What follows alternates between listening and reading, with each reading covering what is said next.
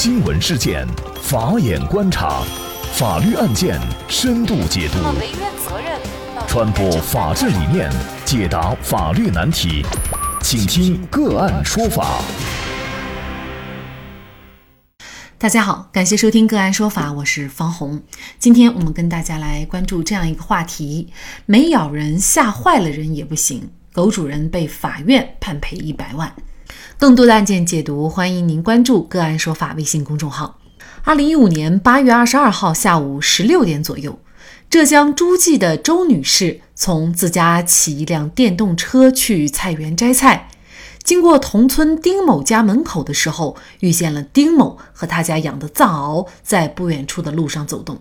因为藏獒长得实在是高大凶猛，周女士见到顿生恐惧之意。于是便跟丁某要求，希望其能看管住狗，或者将狗带回家中。但是丁某却拒绝了周女士的请求，并自信地回答：“你只顾自己往前开，我的狗不会咬人的。”无奈的周女士只好壮着胆往前继续骑行。刚要经过藏獒附近之时，藏獒突然转身向周女士方向走去。周女士见藏獒离自己越来越近，更加害怕。在慌乱之中试图躲避前行，却太过紧张，导致身体失去了平衡，驾驶着电动车撞向了一旁的墙上，整个人从车上跌落并受伤。在送医院救治以后，经诊断为颈髓损伤、高位截瘫、头皮裂伤等疾病，伤势鉴定为一级伤残。周女士因为就赔偿问题和丁某协商无果，起诉到了法院，而邻居却说：“我的狗不咬人。”是他自己胆儿小，怪不得别人。藏獒的主人丁某到底是否应该担责？应该担多大的责任？农村可以养藏獒吗？就这相关的法律问题，今天呢，我们就邀请泰和泰海口律师事务所高级合伙人、海口市人大代表、海口市人大常委会内务司法工委委员王子健律师和我们一起来聊一下。王律师您好，你好，你好，主持人好，感谢王律师哈。这个案子啊，这个邻居的反应哈，有点让人气愤。他说：“我的狗不咬人，谁让你自己胆小，自己撞到墙，并不是我的狗的原因，而是你的胆子太小的原因。”那么具体到这个案件当中，这个藏獒的主人到底应不应该为丁某的这个呃损失来承担责任？您怎么看呢？呃，我个人认为呢，这个藏獒的主人丁某啊，应当承担一定的责任。为什么说承担他一定的责任，而不是全部的责任呢？那么在这个案子当中，实际上也是涉及到我们国家的一个养犬管理的问题。因为在我们国家，关于宠物、关于养犬的管理规定和办法，没有一个上位法的相关的法规的一个呃出台一个制定。那么对于这方面的相应管理，都是在各地的地方或者各个城市自己出台了相应的地方性的法规。比如说，我们海口市就出台了《海口市养犬管理条例》。那么这个案子我发现是浙江的。那么浙江实事实上在它的各个城市也有不同的法律法规，未来对养犬的。管理规定做出呃管理做出相应的规定。对于海口来讲，就我只能讲这个海口市的养犬管理办法，因为我是海口市养犬管法管理办法的参与者，就是起草的参与者。海口的养犬管理办法规定呢，对于藏獒这样的一个烈性犬是禁止饲养的。我们海口市呢也把这个养犬的区域划分为禁止养犬区、重点管理区和一般管理区。那么我发现呢，这个案子当中呢，周女士啊是去菜园摘菜，可能判断它这个区域是应当是在一般管理区域范围内，饲养藏獒这样的犬只可能就不受禁止养犬区和重点管理区的管理，可以去饲养。但是即使是这样。对于犬只的饲养，养犬人也要做到相应的这个措施，比如说，那么要给这个狗呢，要带这个束链。在本案这个过程当中呢，周女士呢，事实上是向藏獒的这个犬只的主人提出了要求，就是你要帮我看好它，我过去。那么作为丁某，也就是这个犬只的主人呢，不但没有答应他的这样的一个要求，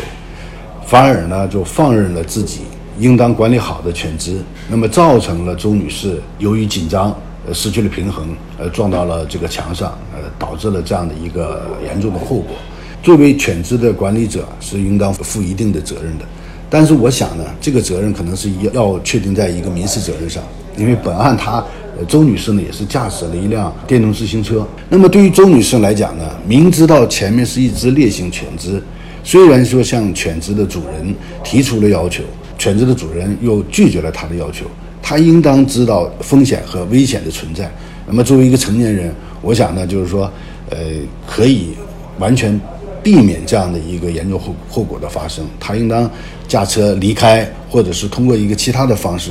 呃，放任了这样的一个责任的判断，就是一个风险的判断，呃，毅然的 就骑车还要往前走，造这样一个后果。我想他本身呢，也要有一定的责任，这个责任也是一个民事的责任。呃，这个责任到底是藏獒主人丁某的责任大一些呢，还是周女士自身的责任大一些呢？单纯的从养犬的这个。管理的方面来考虑的话，我觉得丁某确实是没有尽到一个养犬人应尽的责任，那么造成了这样的一个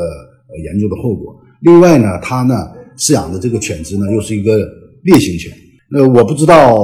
当地也就是这个浙江所在地的地方，对于犬只管理当中，对于烈性犬和大型犬是禁止养的，还是也是划分区域养的？如果说他是在禁止养犬区域内还饲养了这样的大型犬只，那造成这样的一个严重后果，呃，我想呢，可能就他要承担一个比较重要的责任，而且呢，他所承担的重要责任要有一个证据，就是确实是因为所饲养的犬只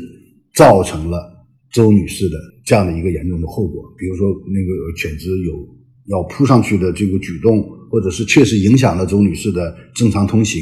那么或者是呃其他的方式，或者是什么样的原因造成了周女士这样的一个严重后果，只要有这样的一个直接的证据能够证实的话，那她可能要承担这样的一个呃主要责任。那我们来看这个一审诸暨市人民法院的认定啊，那法院是认为呢，像藏獒这种凶猛的犬类啊，一般而言，你关在笼子里都会让人心生敬畏，何况呢是放在外面。那么本案当中呢，虽然藏獒呢没有对于周女士进行一些扑抓咬呃的一些具体的情形，但是藏獒本身是存在危险性的。那么结合当时无约束措施的情状。已经足以令人生畏，才使得周女士驾驶失误以后从车上跌落。因此呢，丁某他放任藏獒在道路上无约束游荡的行为。和周女士受伤之间呢是有因果关系的。那么另外呢，周女士已经意识到了藏獒的危险性，还要骑行通过，那么本身又没有采取一定的安全防护措施，因此呢也有过错。呃，因此呢，最后法院是判决这个藏獒的主人丁某啊赔偿周女士各项经济损失一百多万块。这个一百万，那么对于一个普通家庭来说，其实也是一个巨额的数字。而对于周女士来说，他的后果呢，就是高位截瘫，也就是说，这一辈子我们可能就在轮椅上度过了，而且整个的生活质量和对于家庭的这种打击是非常惨重的啊。所以呢，通过这个案件呢，可能也告诉我们，就是说，养犬，即便呢你的这个犬只没有去真正的去抓到人或者咬到人，但是呢，本身如果就存在危险性的话，事实上这个也是存在巨大的一个法律风险的啊。那有一些害怕狗的人呢，可能无论是大型犬还是小型犬，看到这些犬只都会产生一些畏惧，那么以至于导致自己的行为，就像本案当中的周女士措手不及，然后受伤了。那么是不是类似这样的行为，作为狗主人都要承担一定的责任呢？狗主人就是要承担一定责任。实际上，对于我们国家的这个每个每个地方啊，各个地方制定的。地方性的关于养犬的管理规定本身所束缚的就是养犬人对于养犬人的一个责任的规定。关于养犬的一些相应的管理办法当中，都确定了什么样的犬是可以养的，什么样的犬你是不允许养的。比如说像烈性犬和大型犬，在相应地方的这个法规当中啊，都会结合当地的农村农业部门对于。什么样的犬只做一个呃目录，肩高高于四十五的，那么我们就列认为它是大型犬只了。那么有一些其他特别的，虽然说肩高不高，但是它属于烈性犬只的，那么也不允许它养。那么只能在目录当中你来选择什么样的品种可以去饲养。但即使你符合了这样的一个情况，那么也要对你的犬只进行犬只的登记。通过这样的几种方式呢，那么我觉得就加大这个呃对于养犬的一个管理，能起到一定的作用。比如说你去遛犬的时候要。带这个狗这个犬绳要一定要牵在自己的手里，要佩戴好对犬只这个，比如说排便呀，你要把这个相应的工具带上，不要去坐这个公共汽车，不要去进入公共的场所。所以说，呃，我觉得最重要的还是养犬人的一个自律问题。你自律好了，也就会既满足了你自己的感情的一个寄托，也不会给其他人带来一个麻烦，甚至于危险。你就像在本案当中，丁某说：“你只顾自己往前开，我的狗不会咬人的。”这个遛狗不拴狗绳的这些主人啊，他都是有这样的一个意识，就是我家狗不咬人，所以他们出来基本上，即便在小区这样，那孩子也比较多，人员也比较多的这样的一些区域啊，他们遛狗仍然是。不会拴狗绳的，就是这种情况呢，相对来说还是比较普遍的。这种文明养犬的行为啊，还有待于提高。那所以，我们很多人就会觉得，应该实施更严厉的这种养犬的管理。比如说，只要你遛狗没没拴狗绳，那么你就应该进行罚款。那么这些行为，事实上。在监管方面是比较薄弱的。如果是等待我们养狗人的素质提高，那这肯定是一个缓慢的过程，而且在这个过程当中也将要付出很多很多惨重的代价啊。那那您怎么看这个问题呢？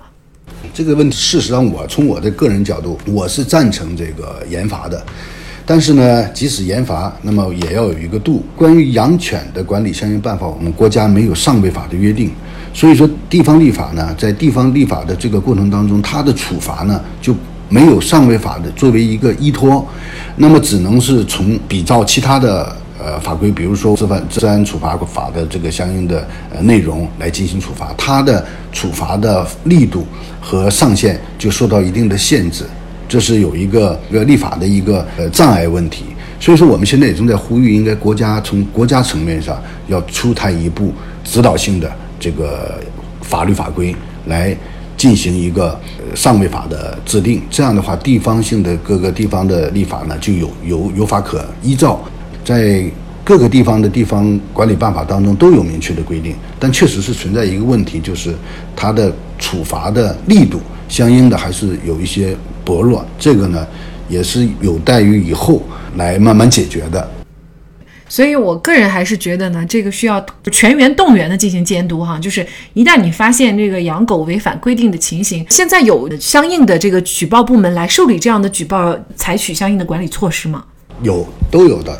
但是各个地方的管理方式不同。你比如说，深圳的养犬管理办法的主管部门就是由呃市政市容委，也就是我们所讲的呃城管，由他们来。进行主要的管理。那么其他的省市呢？包括我们，比如说我们海口，它的主管部门呢，就是由公安局专设的一个城市管理支队来进行养犬的管理。那么管理的